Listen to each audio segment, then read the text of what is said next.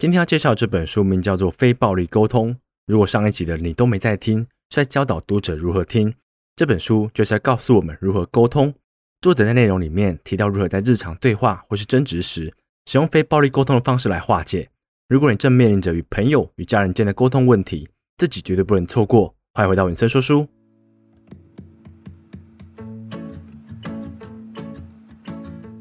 嗨，大家好，我是 Vincent。这节聊的主题是关于沟通的。有想说，为什么我上一集才刚讲完聆听，这一集就做沟通呢？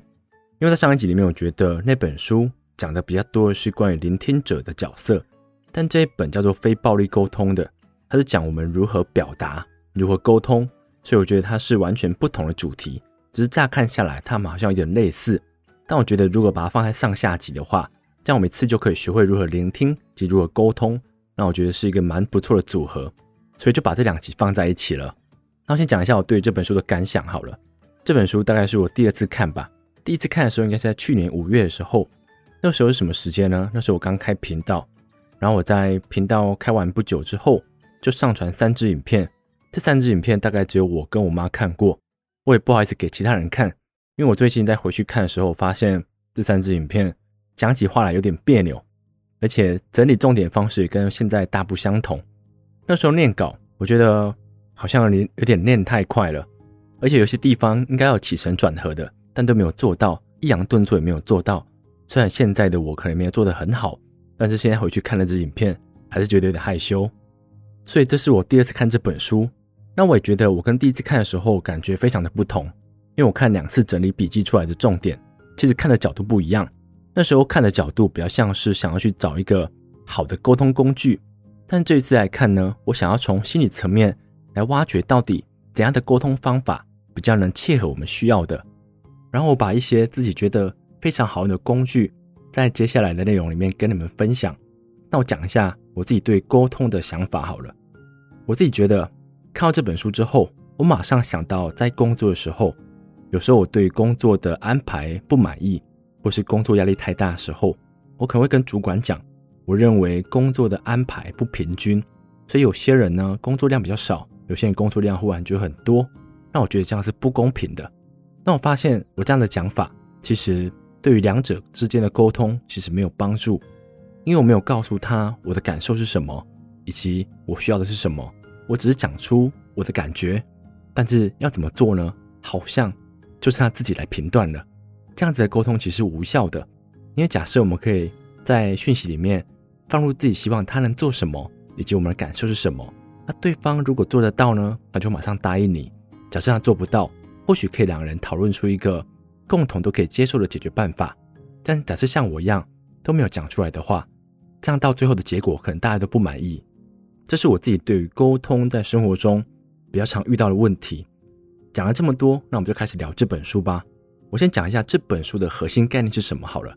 就像我刚才讲的，作者希望我们把感受以及希望对方怎么做放在讯息里面。而且，假设我们在生活中要去批评对方或是责备对方的时候，我们很常用一些含糊的字句来带过。这些字句呢，它都带有主观的想法，这样对于两者的沟通来讲，其实会大大减分。例如，我们去说一个人好懒惰，或是好随便，或是这个人没有责任心，这些字。乍听之下，好像是一个很常见的字句，可是你有没有发现，这样子的形容词，它没有表示出别人做了哪些事情，或者是你的感受是什么，甚至也没有告诉对方你希望别人如何改变。你告诉你的朋友，哎，你很没责任心呢，但是对方要怎么改变？你应该想办法告诉他，或是你怎么发现他没有责任心的？你应该要陈述一个事实告诉他。所以第一点呢，我也觉得非常重要。就当我们试图要去批评一个人吗，或者是要去责备一个人的时候，我们该想办法只陈述事实，但不要带有个人评论。例如我们说的：“哎，你真的很懒惰。”我们可以改成：“我现在觉得非常的不安，因为我们这三次开会你都没有到来。那我希望下次开会的时候，或是未来开会的时候，你可以准时到。”在这段讯息当中，我们放入自己的感受，以及对方做了哪些事情，他三次开会都没有到，我们把事实陈述出来。但我们不说别人很懒散，或是别人很没责任心。接着你告诉他，你希望他未来如何改善，就是希望他下一次开会及未来的开会，他都可以到。这样子传达讯息的方式呢，其实一开始你在使用的时候，可能会非常的不习惯，因为它跟我们平常在使用文字的方式不太相同。我们得表达自己的感受，这就有点把自己的脆弱展现出来。我们平常不会去跟别人讲：“哎，你的行为让我有点难受，或者是我现在觉得有点不安。”这种语句其实日常生活中不太常出现，就表示我们不太善于表达自己的感受。但这本书的作者呢，就希望我们去学会这样的技巧，以及发现对方的感受。在什么时候要去发现对方的感受呢？其实大多数时候就是别人对你批评的时候。假设某一个人说你很没责任心，这句话听下来，当下可能会觉得非常的生气。但是你想一想，你应该去思考为什么对方会说这句话，以及这句话带给你的感受。假设你在某一天，别人告诉你：“哎，你真的很没责任心呢。”你当下可能想一想，你可以告诉他：“我现在觉得有点不安，因为你告诉我我是一个很没责任心的人。我在想，我应该做了某些事情，让你觉得我是这样的人。那你可以告诉我是哪件事情吗？”我们这样反问对方，我们告诉他我们的感受，以及我们试图理解他的感受之后，你希望他告诉你你做哪些事情，这样争执才有办法透过非暴力沟通的方式来化解。其实生活中很多时候，我们都犯这样的错误，尤其是在跟亲密伴侣的时候。就像我上一集讲到的，我们在跟比较亲近的人讲话的时候，我们都会认为对方知道我们想要表达什么，所以当一个聆听者的时候，有时候就会帮别人接话了。但当你是一个说话者的时候，对方是你的亲密伴侣好了，我们会很容易认为我们讲出来的字句，对方应该要吸收消化，以及如何行动，他应该都知道。但事实上，这做不太到。假设今天你在家里面，然后你的伴侣回来了，你告诉他：“哎，你不是说今天回来的时候会买巧克力给我吗？你怎么没有买啊？”这句话讲出去，好像表现有点不耐烦。那对方听下来呢，他会觉得：“啊，今天在外面一整天都够累了，忘记买巧克力也还好吧？”他心头会觉得闷闷的。但其实你想表达的，可能是希望他明天出门的时候记得买巧克力就好了。这是我们想表达的东西，但对方吸收到的不一定是这样子。所以，假设可以在语句当中放入自己的感受，以及告诉他你希望他如何做，这样对于双方来讲，大家都知道这是一个互相理解的过程。我知道我的感受，我也知道你的感受，而且你明确的告诉我你希望我怎么做，我可以做到的呢，我就可以告诉你我可以做不到的，我们一起想一个解决办法。我在想，这就是使用非暴力沟通来使用在日常的沟通当中，但切记我们不要使用太含糊的字句，例如呢。我们可能跟家人讲说：“你可不可以给我一点自由啊？可不可以给我一点自我的空间？”讲这样子的话，你会觉得你好像表达出你希望对方如何做，但是给我多一点的空间这句话，它是非常的模糊的。你可以告诉他，可不可以在我下次选择的时候，让我自主选择就好了？你们不要有太多干涉的意见，或者是说，你想要有一个独立的房间，这个房间别人想进来，他得敲门，经过你允许才可以进来。而不是随便一个人想进来就可以进来的。我们可以告诉他我们的需求，不是单纯的告诉他给我一点空间，给我一点时间这样子的话语。其实你讲的时候，你会自认为对方应该要懂，但对方如何懂，你又不能掌握。所以最好的办法呢，就是用详细的字句，把你想要传达的告诉对方。我相信任何一个听到的人，当下可能会觉得说：“诶，你怎么会忽然改变说话方式了？”但是他只要理解到你的改变。并非恶意的时候，这些改变只想让对话更顺畅一点的时候，大家都是可以接受的。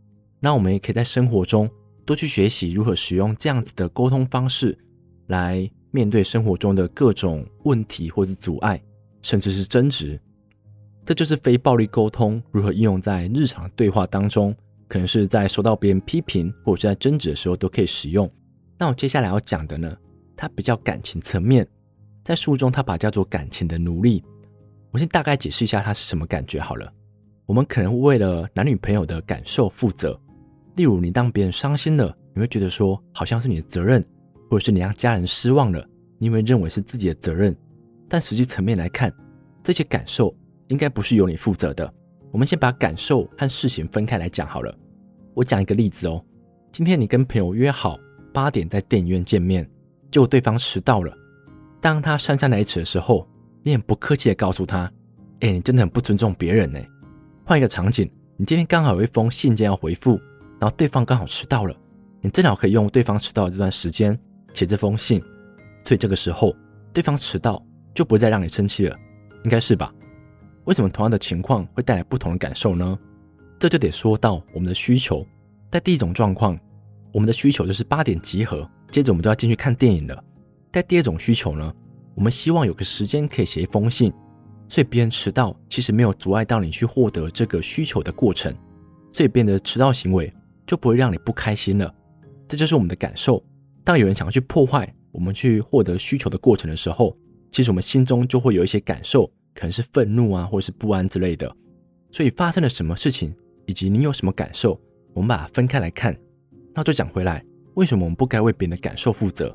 因为做了某些事情，可能对你来讲它是一个很正常的，可能对别人来讲可能不是很适合。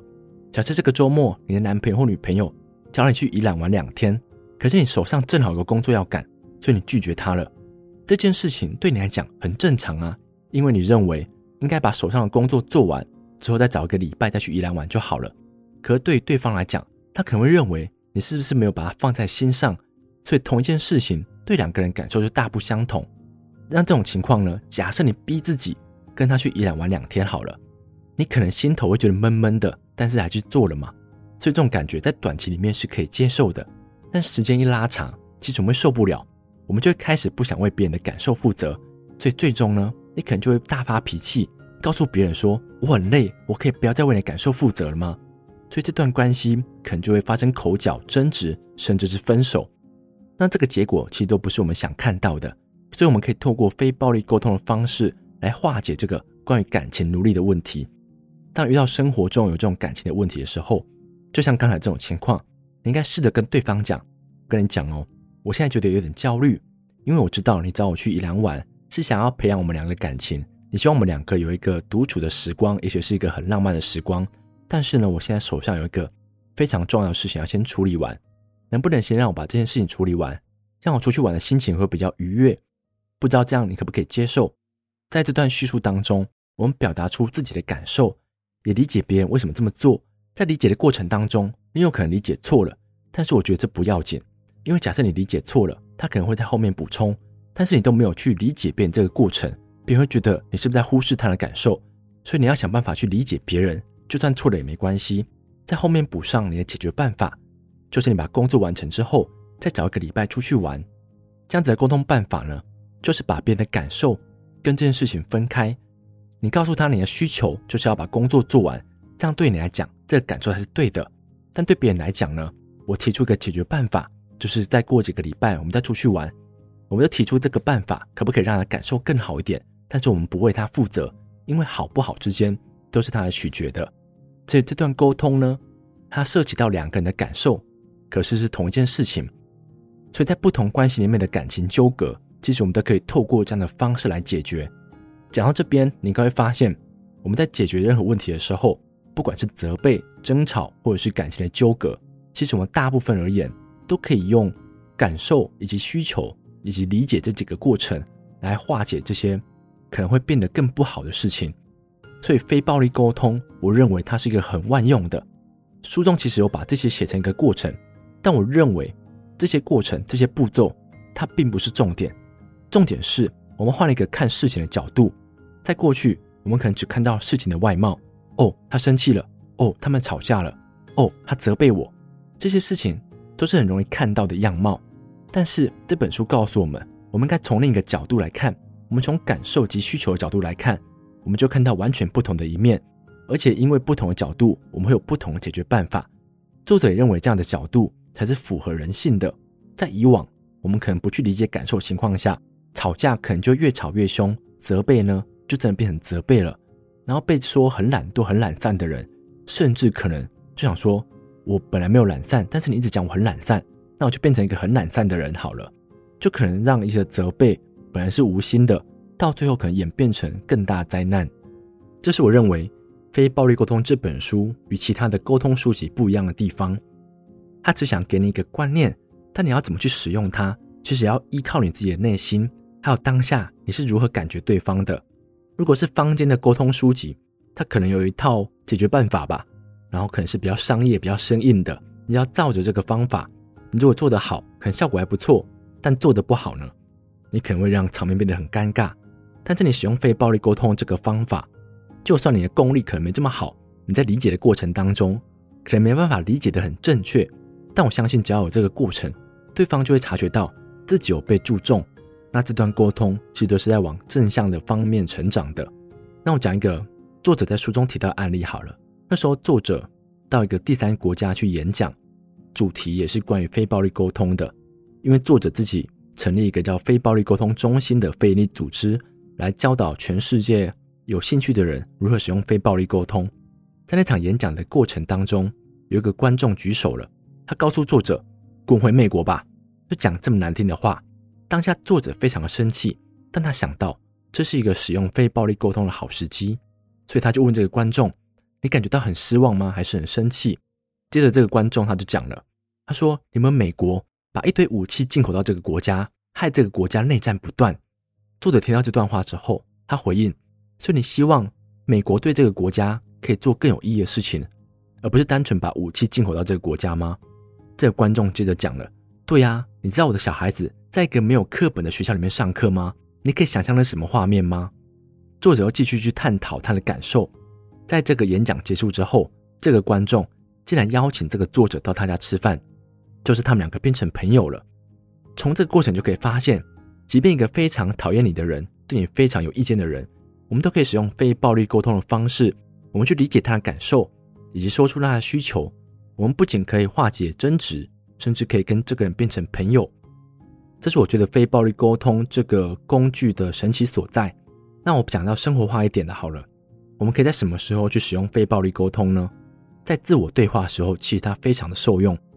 因为我们在失望的时候，假设你的成绩没考好，或者是你的业绩不如别人，这种时候，我们可能在心里骂自己：“你这个蠢蛋，你怎么考这么差？”你就是比别人懒惰，这些话通常会在我们表现不好时候出现。那这些话语呢，其实也犯了一开始所讲的错。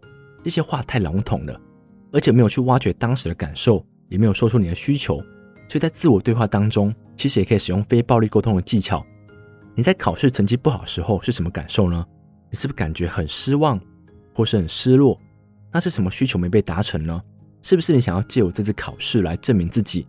或是你知道自己可以做得更好，但是因为什么事情的阻碍，所以害你没有时间去准备。这就是你的需求，你想要去证明自己，所以会造成你失落的原因，就是因为我们没有办法达成这个需求，所以我们感觉到失落，我们感觉到失望。那下一次我们在准备考试，或是我们来冲业绩的时候，我们可以告诉自己，我们可以想尽办法来证明自己，让这次的成绩可以考好一点，让业绩可以达标。这就是我们想要追求的目标。如果我们一直困在自我贬低的情绪之下，我们觉得自己很糟糕，我们觉得自己很烂。这时候你如果积极一点，你可能会想在下一次去翻转自己，你可能想改善那个差劲的自己。但是假设你是一个消极的人呢，我们可能就会选择放烂，或是放在那里不管。反正我自己认为自己就是一个这么不合格的人。所以假设我们都可以用不同的面向，我们可以从感受的面向以及从需求面向来看自我对话的话，其实我觉得。对于你在生活中的各种追求，或是各种失望之际，它都是非常受用的工具。这本书呢，我大概就分享到这边。接着想跟大家分享我几个生活动态。第一个，我十月二十四要去成功领教招，所以会有七天的时间不在。如果幸运的话，我可能会多发一集 podcast。假设不幸运的话，这个礼拜可能就没办法发新的片子，或是没有发新的 podcast。这请大家多多原谅。第二个呢，因为最近收到很多读者。寄给我的讯息，可能跟我分享他看书的心得，或是他生活中的问题。我自己认为收到这些讯息，我都是非常开心的。但是有时候可能没办法回复的很快，因为我手边可能有些事情要处理。但当我看到这些讯息的时候，以及在沟通的过程，我都是非常开心的，因为我很荣幸有办法听到某一个人跟我分享他的故事，或是他生活中的困扰。虽然大部分时候我可能没办法解决这个问题，但是这些读者。愿意跟我分享，其实我就很开心了。然后有些读者呢，可能会问我关于挑书的问题。如果我知道的，我想办法回答；但是不知道的呢，或许你去找出答案之后，可以告诉我。有些人可能问我说，关于我比较不熟悉领域的书籍，该挑选哪一本？这个我可能就没办法帮忙了。但是如果你要问我说，我曾经讲过的书，这本值不值得买，或是两本来做比较，这种情况下，我应该问你的需求，接着给你一个建议。但这个建议都不是最好的，只是我当下认为可能对你来讲它是比较有帮助的。然后也很感谢很多人来 Podcast 下面留评论给我。看到这些评论的时候，我觉得有些很好笑，哈哈。而且竟然很多人说我都在干笑，我也不懂为什么是干笑，我明明笑得很真诚。这点我妈妈也觉得说我在里面笑得很假，但其实我没有笑得很假，我都是真心笑出来的，只是可能是录音的关系，或是我本身声音的关系吧，录起来好像觉得说我是不是在机器人假笑，但这都是真的。然后再讲回这本书，我认为它适合怎样的人？假设你跟家人，或是跟朋友，或是跟伴侣的沟通之间，常常发生摩擦，然后你不知道怎么处理，然后那些坊间的书籍你可能看过，或是你没有兴趣，因为你认为那些太机械化了，这本书可能就适合你。还有呢，假设你正在被感情的纠葛所绑住，就是你常常为别人的感受不好而自责，这本书也可以给你非常大的帮助。还有呢，假设你常常陷入自我贬低的过程，或是你在自我沟通的时候，常常发现不知道怎么处理，这本书其实用蛮多的篇章来讲自我评断的这件事情。所以，假设你生活中有以上这几个问题，我相信《非暴力沟通》这本书会非常的适合你。今天就到这边，谢谢你们。